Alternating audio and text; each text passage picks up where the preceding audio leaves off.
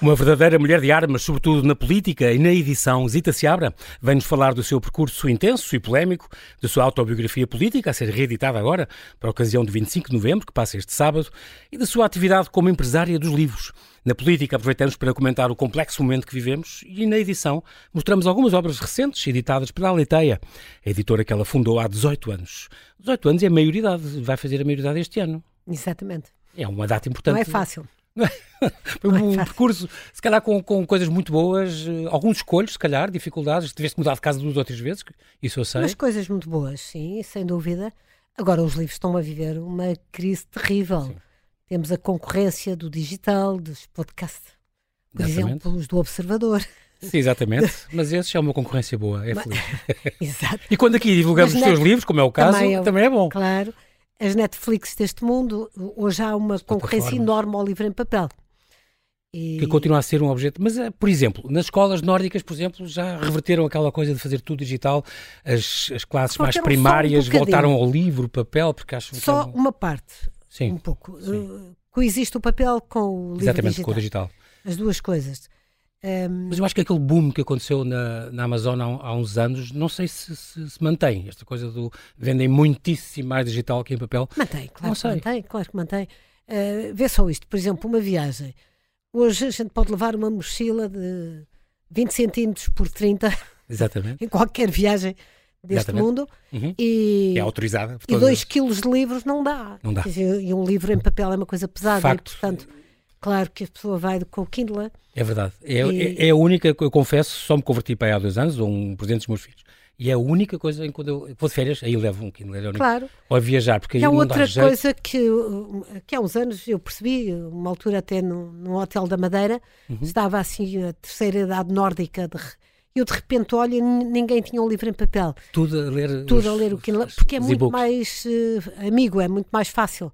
A letra Sim. aumenta, Uh, não faz reflexo, Exatamente. não é como o iPad ou não sei o quê, portanto não, é fácil. À, à, noite até podes ler sem aquela luz, abrir luzes nem, nem não mesas cabeceiras, não incomodas ninguém. ninguém para incomodar ninguém. Tem aquela vantagem de carregas uma palavra e, e, podes ver os significados. E, ou portanto, isso é uma Sim. concorrência terrível para o, e depois podes levar, quando vais a viagens, 10 mil livros em vez Exatamente. de levar só Exatamente. um em papel que depois lês rapidamente e acaba. Quanto a, a, níveis de leitura, Zita, tens alguns dados, sabes se em Portugal se está a ler mais, é sempre uma coisa que a gente se queixa, mas está a ler menos. É evidente que hoje as pessoas leem mais, e os miúdos leem mais, e os jovens leem mais. Uh, não quer, e o ler mais não quer dizer que sejam livros. Ah, pois, sim, mas. Há um trabalho.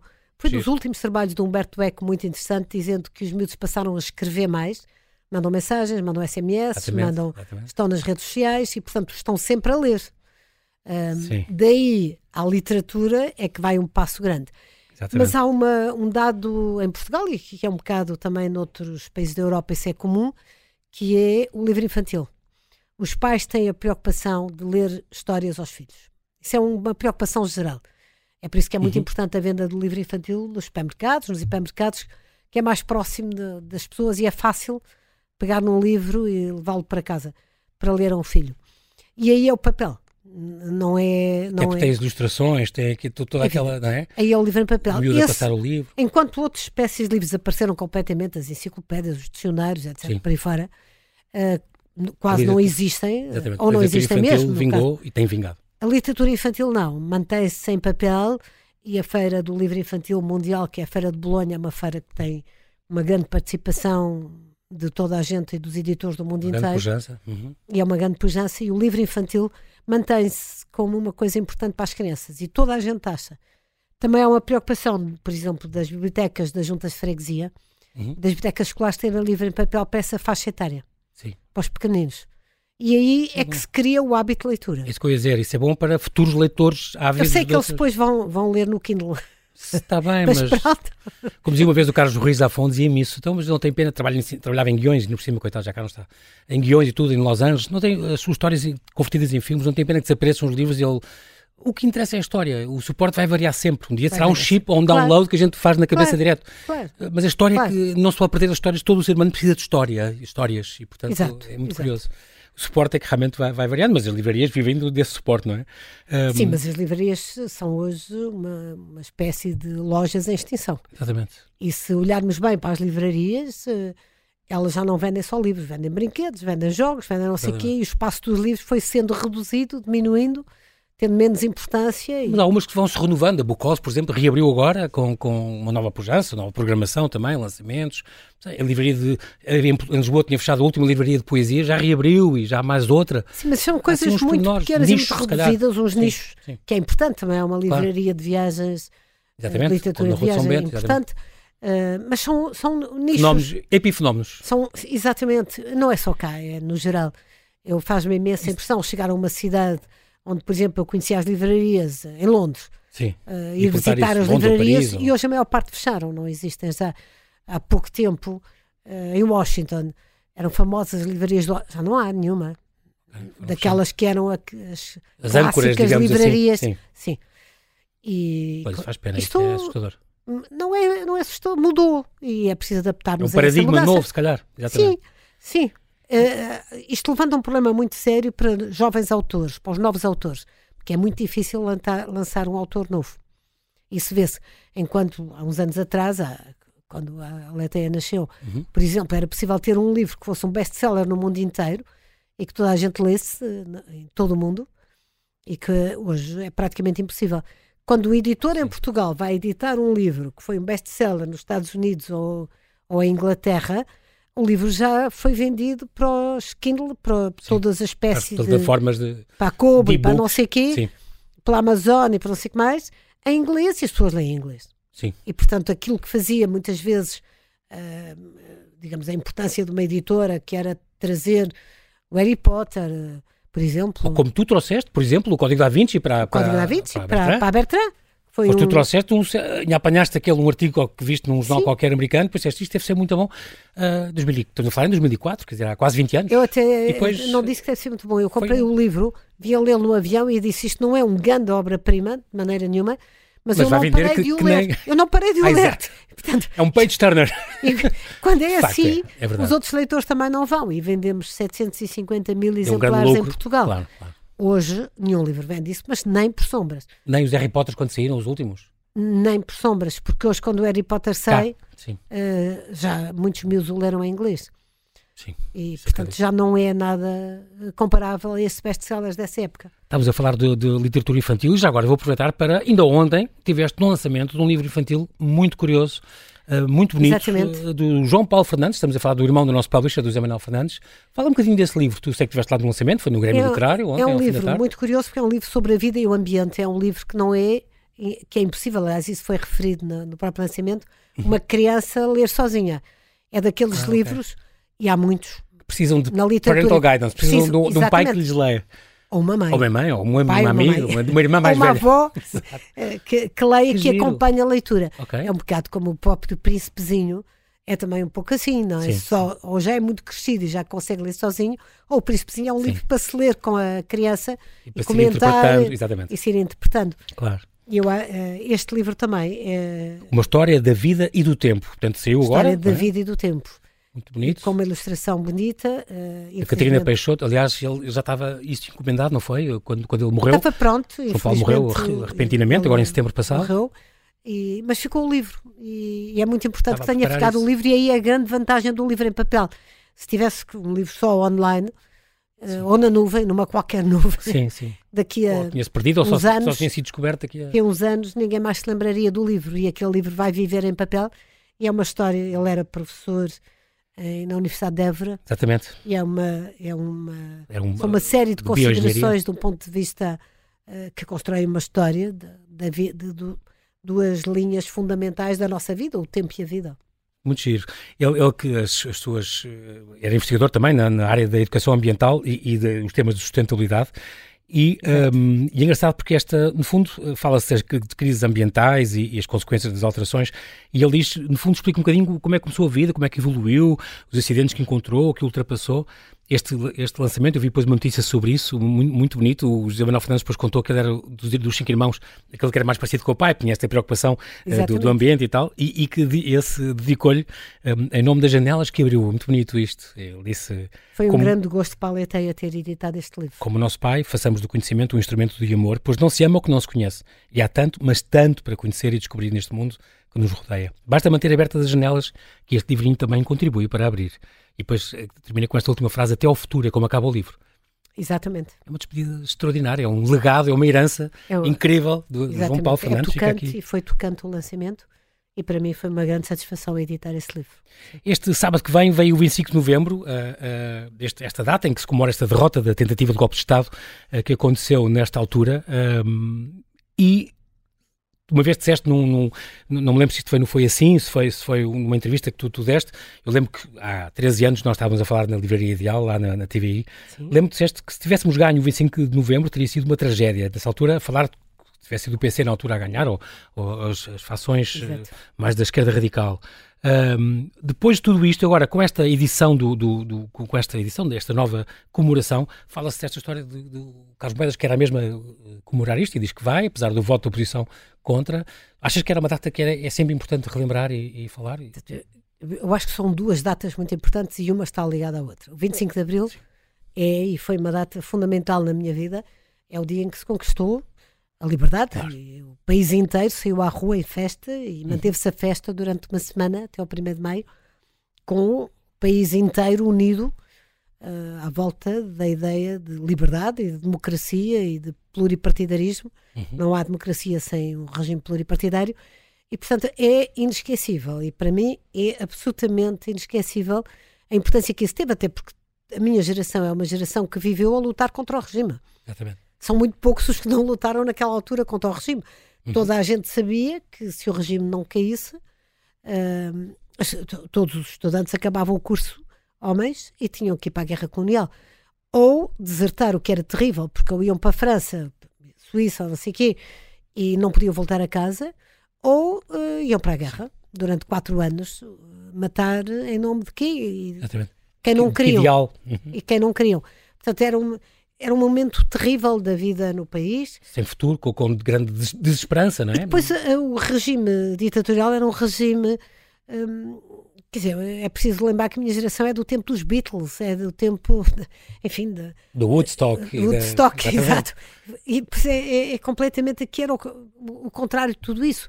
Era a censura, cortava. Eu lembro-me que só a seguir ao 25 de Abril é que fomos todos ver o Casablanca até ao fim, porque o beijo do Casablanca era cortado. Era cortado. portanto, Censurado. É um dos filmes da tua vida que eu sei. É uma coisa Incrível. horrível, essas, é essas cenas da censura, da...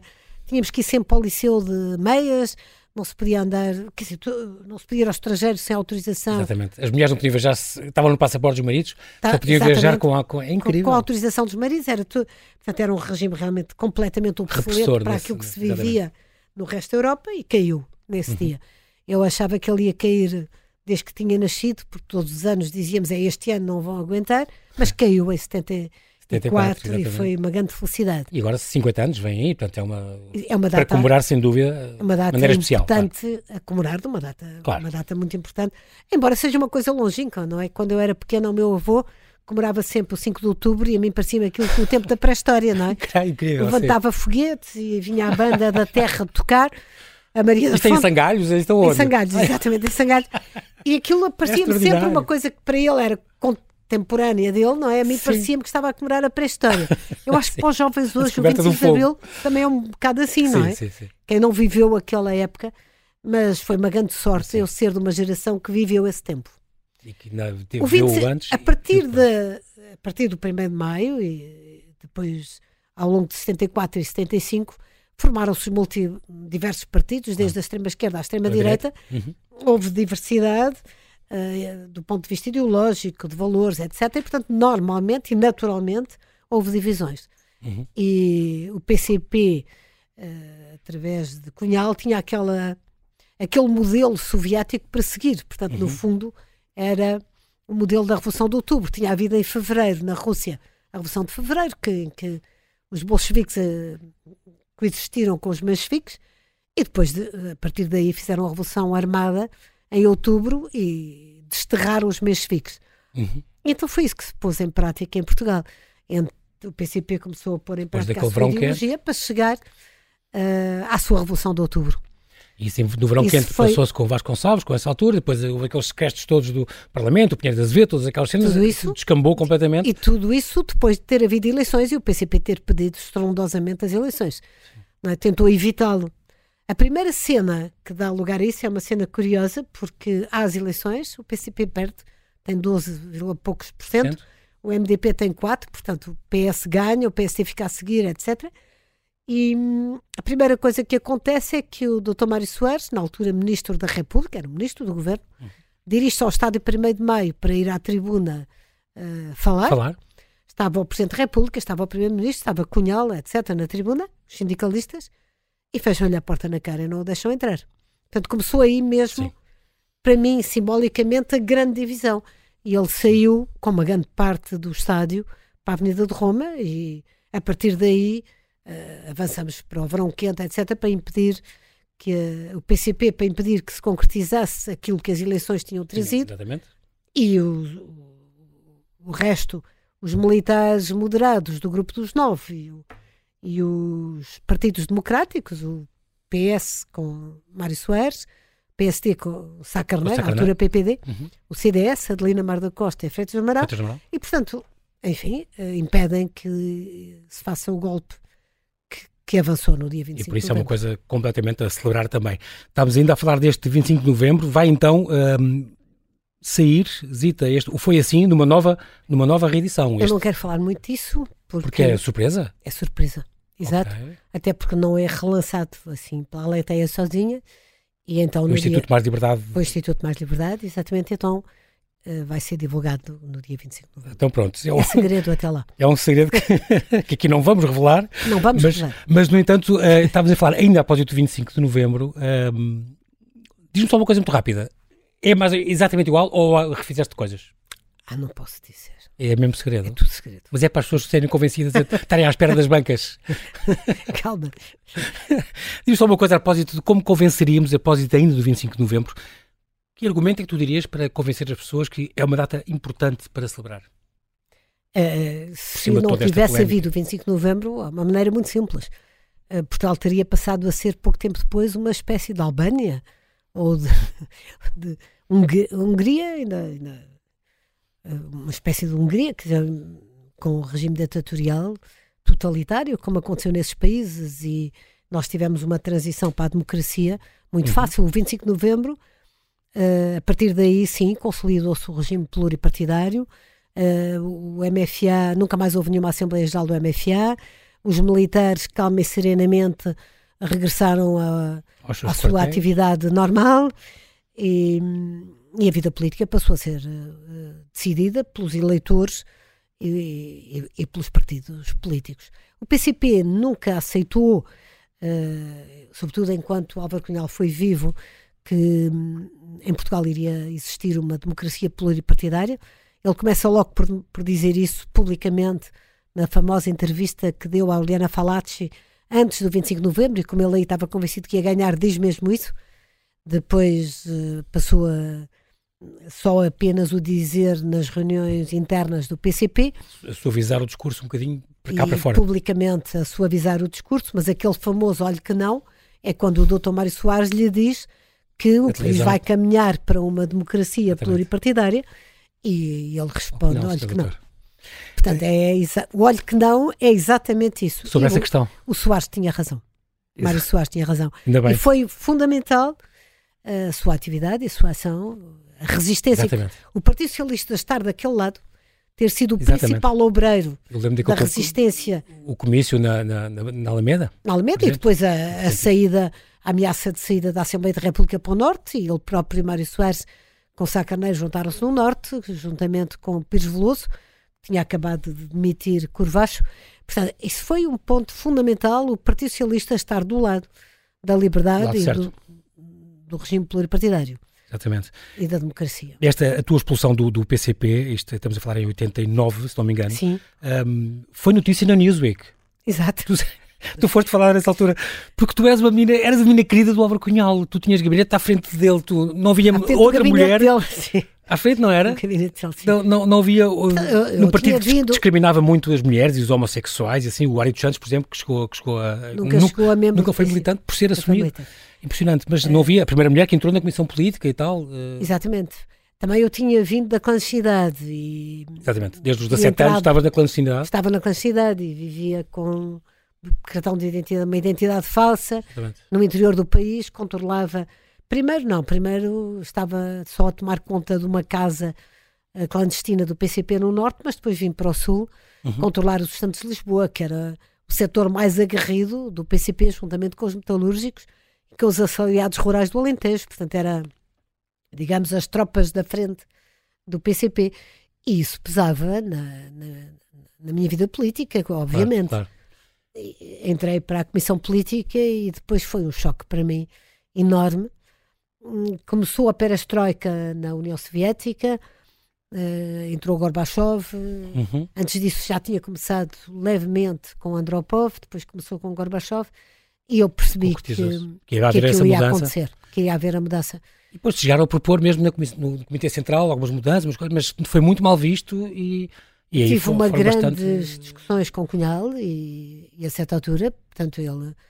Uh, e, e, eu tenho a sensação que ele inicialmente uh, hesitou. Nisso? Ah, hesitou. Okay só que toda a sua biografia também era feita ao contrário, quer dizer, com grandes, grandes confrontos com os partidos eurocomunistas, nomeadamente o francês e o italiano e o uhum. espanhol, e portanto era um bocado renegar a sua própria vida e tinha feito dentro do PCP, tinha afastado aqueles que queriam ser uh, da linha dos eurocomunistas, nomeadamente o Júlio Fogaça, os mais, mais uh, chamando-lhes que desvio de direito, e portanto ele não queria uma transição pacífica em Portugal, ele queria mesmo insurreição popular armada. E quando eu fui expulsa do PCP, ainda todas as reuniões do Comitê Central, em 1988, se dizia insurreição popular armada. Nós não acreditamos que o país que possa viver faça... numa democracia. Já estávamos mais que uma democracia. Cavaco Silva tinha maioria absoluta e, portanto, não fazia sentido nenhum o PCP ainda defender a insurreição popular armada. Tu, tu, até que um dia chegaste a uma missão, já tinhas esse, esse pedido, dessa, essa tentativa de, de mudança, e, mas não, não, não foi bem recebida. Um dia chegaste a uma missão fora e a chave não entrou na, no, no meu, teu gabinete. Exato, no sexto andar, no último andar. Tinham-te movido para outro andar, Gomes, despromovido para dois andares abaixo? Mudados os meus papéis todos por ordem de Álvaro Cunhal e a partir daí foi, tive um processo que na altura foi famoso, um, um julgamento no Comitê Central. Exatamente em que toda a gente Dois teve dias, que falar. Duríssimo. Sim, toda a gente teve que falar. Uh, dizendo todos, que, estilo correção fraterna, vamos todos comentar? Todos, todos, todos. Os que não se tinham inscrito para falar, depois foram chamados a falar. Por Isso exemplo, deve ter sido duríssimo. Pina Moura. Uh, foi muito duro porque era a minha vida inteira. Eu Sim. tinha feito 23 anos de, de, de, vida dedicada àquilo. Completamente dedicada ao PCP e tinha feito grandes sacrifícios. Quer dizer, não era assim uma passagem divertido e. Pois tu dizes mesmo, as coisas que mais me gostou foi afastar-me da família, dos meus amigos, quase não tive adolescência. Não, a família, 16, 17 os amigos, anos, que não viveste por causa ambiente, disso. as férias, a praia, essa coisa toda que faz parte da vida. As viagens, tu gostas tanto, ainda hoje gostas tanto, claro. Exatamente. Tudo e, isso. E, tinhas esta anátema, nunca mais terás ninguém na vida, disseram-te amigos teus, isso é incrível. Cunhal, isso o Cunhal. Na reunião do Comitê Central, quando me expulsou, disse nunca mais serás ninguém na vida. É... O que é que era o que acontecia aos dissidentes, normalmente. Sim, sim. Nada que fosse não novo, era nada exatamente. especialmente Mas, novo. no entanto, nunca o Álvaro Cunhal deixou que dissessem mal de ti. Defendeu-te, mesmo depois uh, disso. Quer dizer, uh, defendeu-me na, reunião, é do, na reunião do Comitê Central. Uhum. Publicamente, a minha acusação foi uh, divulgada no Avante e era quatro páginas do Avante. Portanto, dizendo as coisas, as coisas mais variadas. Nenhuma era divergência política, todas eram comportamentais, como é sempre com os claro, dissidentes. Claro. Uh, mas quando fui expulsa e todo o Comitê Central votou a minha expulsão, uh, só com um voto contra, que era o meu, claro. o meu próprio voto contra, uh, o Cunhal disse qual de vocês era capaz de estar aqui a enfrentar o Comitê Central todo, sim. Mas quando chamaram cobarde, ele disse: não, não, não, não sim, isso nunca deixou coragem, também, é curioso. Olha que não, olha o que ela é corajosa, uma coisa que tu, tu escreveste nisso. Um, depois dessa, dessa expulsão, digamos assim, uh, os teus trabalhos têm a ver com os primeiros trabalhos, as reportagens uh, so, sobre, sobre uh, as eleições livres na, na, União Soviética, na altura, o jornal recusou, o Expresso quis, nesse momento. Um, o facto de acusarem-te muito de mudar de partido, tu disseste o Churchill mudou oito vezes. da direita para a esquerda, da esquerda para a direita, faltam-me sete. Exatamente. foi isto, eu acho que esqueci foi ótimo. E depois tiveste Não, traduções. E, e, agora que estamos a comemorar o 25 de Abril, os militares mudaram 360 graus exatamente, a vida deles. Exatamente. Senão não tinha havido 25 de Abril. Claro se não houvesse a mudança, exatamente, exatamente. se não tivessem mudado de campo e não tivessem virado as espingardas para o outro lado, não é? Claro. Portanto, é normal, é assim. A vida é feita exatamente disso. Estas, a ouvi depois, do, do por exemplo, do, do, do Drão Barroso, integraste o Gabinete de Estudos do PST, a ouvi do próprio Marcelo Rebelo de Sousa, foste vereadora da Câmara de Vila Franca de Xira, se não me engano, ele tinha Sim. convidado, eras, eras mesmo até candidata à Câmara, e depois entrou para a Bertrand, os livros era sempre uma grande paixão que tu tinhas? Os livros foi sempre uma grande paixão e acompanharam-me sempre na minha vida e foram muito determinantes. As leituras são muito importantes na vida das pessoas, que ajudam-nos a formar-nos. Claro e hum, quando eu saí do PCP, portanto tinha uh, 35 anos e hum, não, nunca tinha trabalhado, eu era revolucionária profissional, era uma coisa exatamente. que eu sabia fazer a revolução. E então, quer dizer, a minha preocupação foi arranjar um trabalho, um emprego. não foi fácil, porque como estava em todos os jornais constantemente Sim. e tinha aquela. Toda a gente conhecia, obviamente. Toda a gente me conhecia no país inteiro. Um, e o, o meu objetivo era trabalhar na edição. E assim sempre foi. os livros que, que te, que te movia. Até que depois escolheste a tua própria editora, esta. Na altura, a Quetzal. A Quetzal, sim. A primeira coisa foi a Quetzal. Que já existia tive... antes ou começou contigo? Não. Uh, Sei que era uma chancela. Tinha, da... tinha começado, tinha acabado de começar. Eu associei a Quetzal a ti logo, mas não sei se houve alguém antes, não. Sim, uh, os sócios da Quetzal convidaram-me para entrar e entrar como sócia. A Quetzal estava a afirmar-se ainda. Era o Rogério Petinga, não? Era, era Rogério? Petinga e a Maria Pedro ah, Ferreira. Exatamente. Sim. E mais tarde entramos, daí fomos para a Bertrand e trocámos participações. A Quetzal passou a ser uma, mais uma chancela da Bertrand uhum.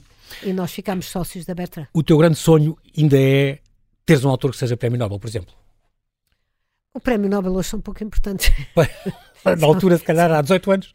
Quer dizer, mas é sempre, é, é, é, sempre é bom ter autores que têm sucesso, claro que sim. Claro que sim.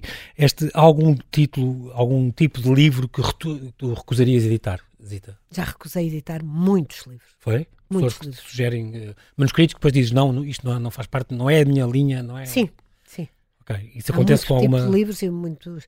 Quer dizer, porque aqui Uh, quer dizer, eu tive uma empresa de self-publishing e aí sim publica-se tudo. Várzea da Rainha, exatamente. Sim, aí cada um publica o que. Era o print on demand, não é? Uma coisa. Foi inédita, existe aqui, inédita na Europa, não é? As pessoas podiam levar lá. poucos da Europa, sim. Os uhum. primeiros na Europa.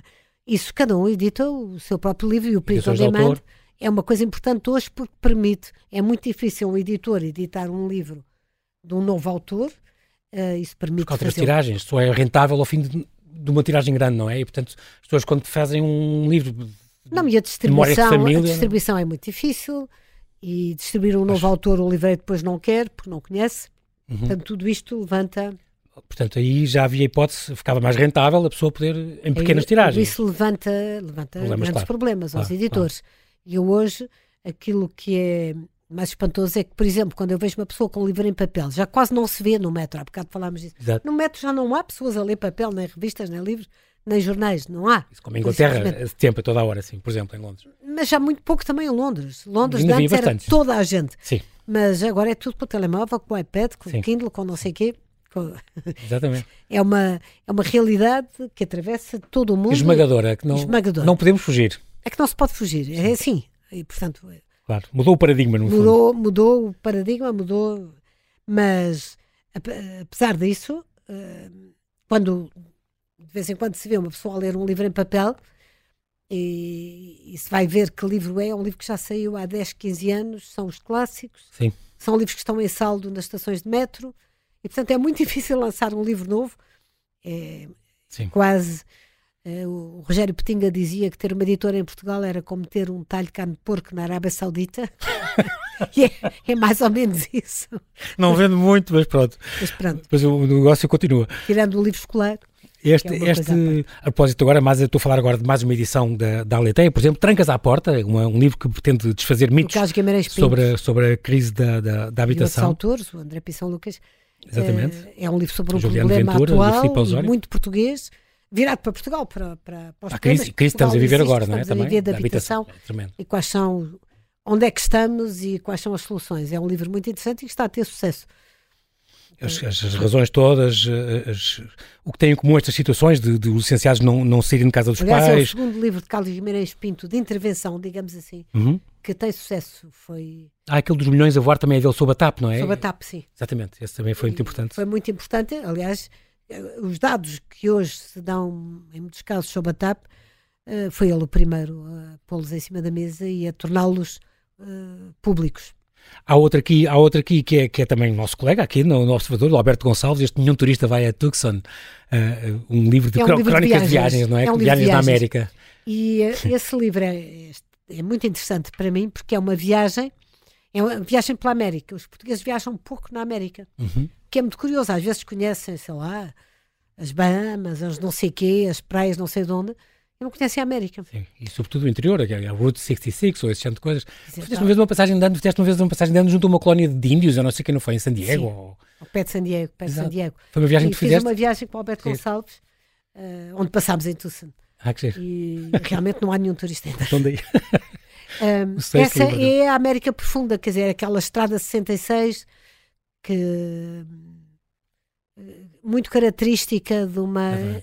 da América que é preciso conhecer e de uma cultura e, uhum. e de um país que, tem, que, é extremamente interessante e muitas vezes os portugueses uh, dizem mal da América há um enorme anti-americanismo uh, Latente, não a conhecem sim. não conhecem, nunca lá foram não... Normalmente as pessoas criticam muito, às vezes é por não conhecerem, não é? A falta de conhecimento a ignorância sobre os assuntos é que leva as pessoas a criticarem sem, sem terem dados, não é? Exato, sem terem dados, sem verem como é.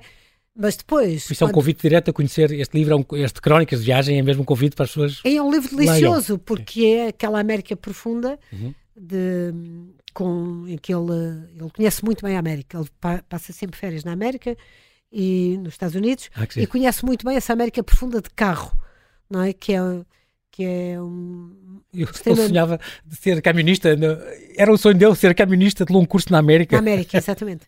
E portanto ele conhece o café onde aconteceu não sei o quê, o, o hotel, por exemplo, eu lembro de ter estado num hotel que ele refere, aliás, nesse livro, que é um hotel onde não há filme de, de westerns que não, não que tenha não... tido os atores ali. E portanto estão lá todos fotografados na parede, ah, toda a gente passou por lá, desde o desde o... John Wayne. Claro, John Wayne imenso, mas todos, Clint Eastwood, toda a gente.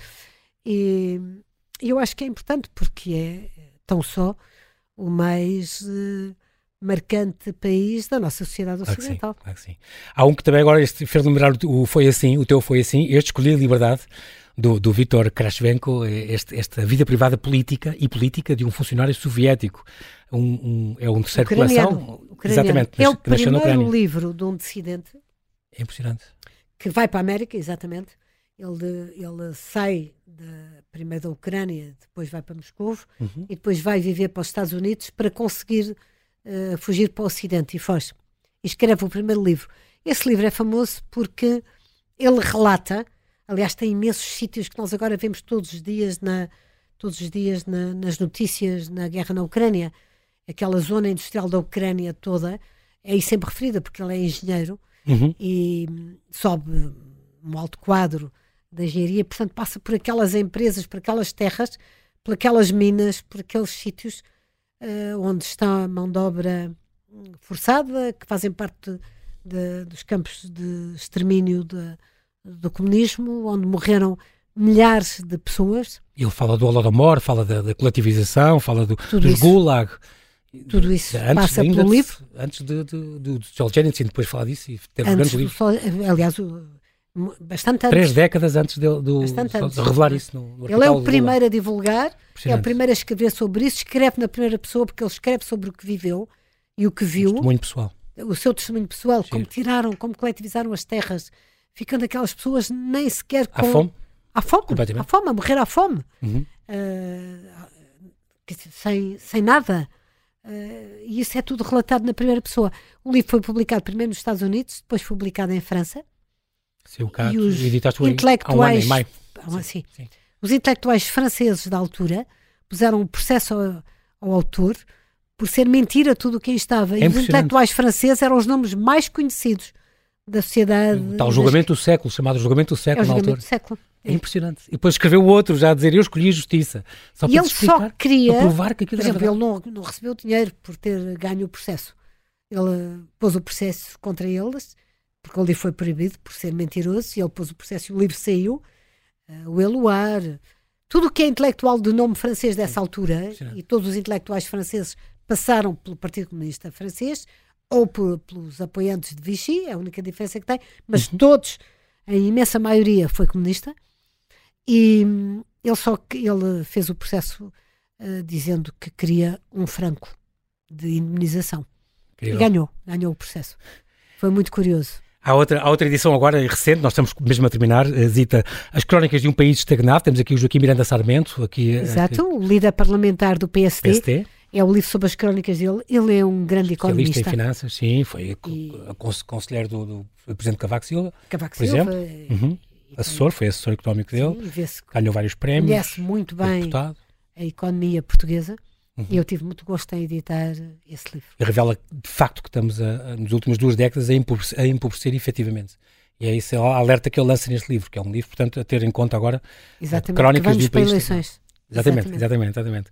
Eh, este momento político, uh, que é que, como é que tu comentas e vês, Zita, assim, resumidamente, esta maioria absoluta, que depois às tantas já não correu tão bem, uh, estas desconfianças todas, este governo que cai, esta luta agora pela liderança no PS, Irmos para eleições em março, o que é que isto sugere assim à primeira vista? Eu penso que houve aqui uma série de precipitações. Uh, quer do Ministério Público, quer. Quer do Ministério Público, quer do Presidente, quer do, do António Costa. Também, sim. E isto criou uma situação muito delicada. Esta situação em que estamos agora, em que o governo uh, está anunciado a sua demissão. Está a prazo, exato. Está a prazo, isso é terrível. Um governo a prazo. Porque... Está-se a aprovar só o orçamento depois no princípio de dezembro, daqui a um mês. Não, mas é que entretanto. A exoneração fazem, é, é admissão. O governo faz as nomeações que quer, uh, faz uh, as medidas demagógicas que quer. No outro dia houve uma expressão do jornalista do Observador que eu acho que é, faz entender tudo isso. Uh, neste momento o orçamento está em bar aberto. isto, isto, é terrível para o país. Quando se anuncia a dissolução da Assembleia, e isso é estabelecido na própria Constituição, a Assembleia é dissolvida, ponto final. Eu acho que estaríamos muito melhor se neste momento tivéssemos com duodécimos, eh, entrássemos em janeiro com duodécimos e as eleições fossem em fevereiro. Quer dizer, é isto que seria normal.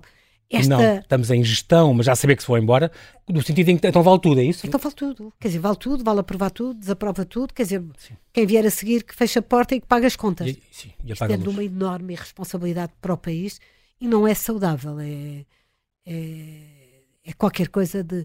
Dizer, todo este processo foi um processo muito estranho.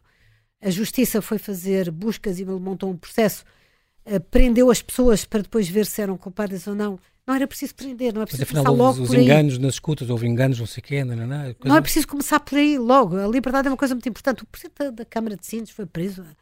E, é, por, e por, foi, foi eu acho que é muito sem acusação sequer. É muito importante combater a corrupção. Sim. Mas é muito importante que a justiça tenha Uh, Os meios, não é? Tenha meios, não, as acusações, faça as suas. Em concreto? As suas decisões, uh, respeitando as regras da República. Está no seu campo e é isso que deve fazer. E, e, já é a segunda vez que isto não acontece. É não aconteceu com o Rui Rio.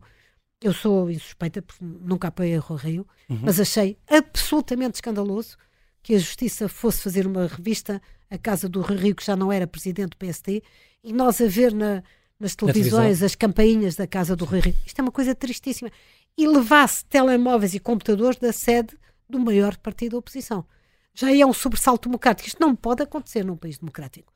Bastava o Ministério Público solicitar ao PSD os papéis que precisava para saber qual era o estatuto remuneratório daqueles funcionários. Portanto, eu Sem necessidade acho, desse, deste circo, acho isto, este circo que se montou. Acho isto muito mediático. perigoso para a democracia.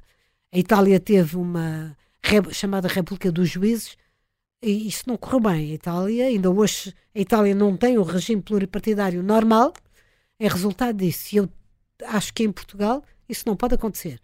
Uh, uh, para mim, que prezo muito a liberdade e as instituições, uhum. as constituições existem para ser cumprida. Claro. E a justiça tem que funcionar. Aliás, é lamentável que não funcione. Há 10 anos que estamos à espera de ver julgado Sócrates e. Sim e o Ricardo Espírito Santo, quer dizer, que é isto? Que país é este? Com medo que possa prescrever e possa não sei o que, é verdade. E a qualquer momento aquilo prescreve este de vez é em quando. importante. A justiça tem que funcionar, tem que funcionar dentro dos prazos e tem que funcionar nos moldes estabelecidos.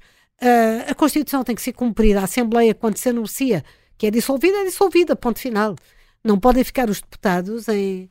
Ah, não, agora não, não é dissolvida, mas não dissolvemos já. Não está em gestão. O governo está em pleno. Não é? Exatamente. sequer está em gestão. A gestão devia estar devia estar com os prazos constitucionais a correr, porque isto leva a que, obviamente, uh, cada, duas mil propostas de alteração ao Orçamento de Estado. Isto não, não tem explicação. Vamos, vamos agora esperar o que é que nos reserva os próximos tempos. Para já, o nosso tempo voou rapidamente. Zita Seabra, queria agradecer muito a tua disponibilidade em vir aqui à Rádio Observador. Bem-ajas, até à próxima. Obrigada, eu.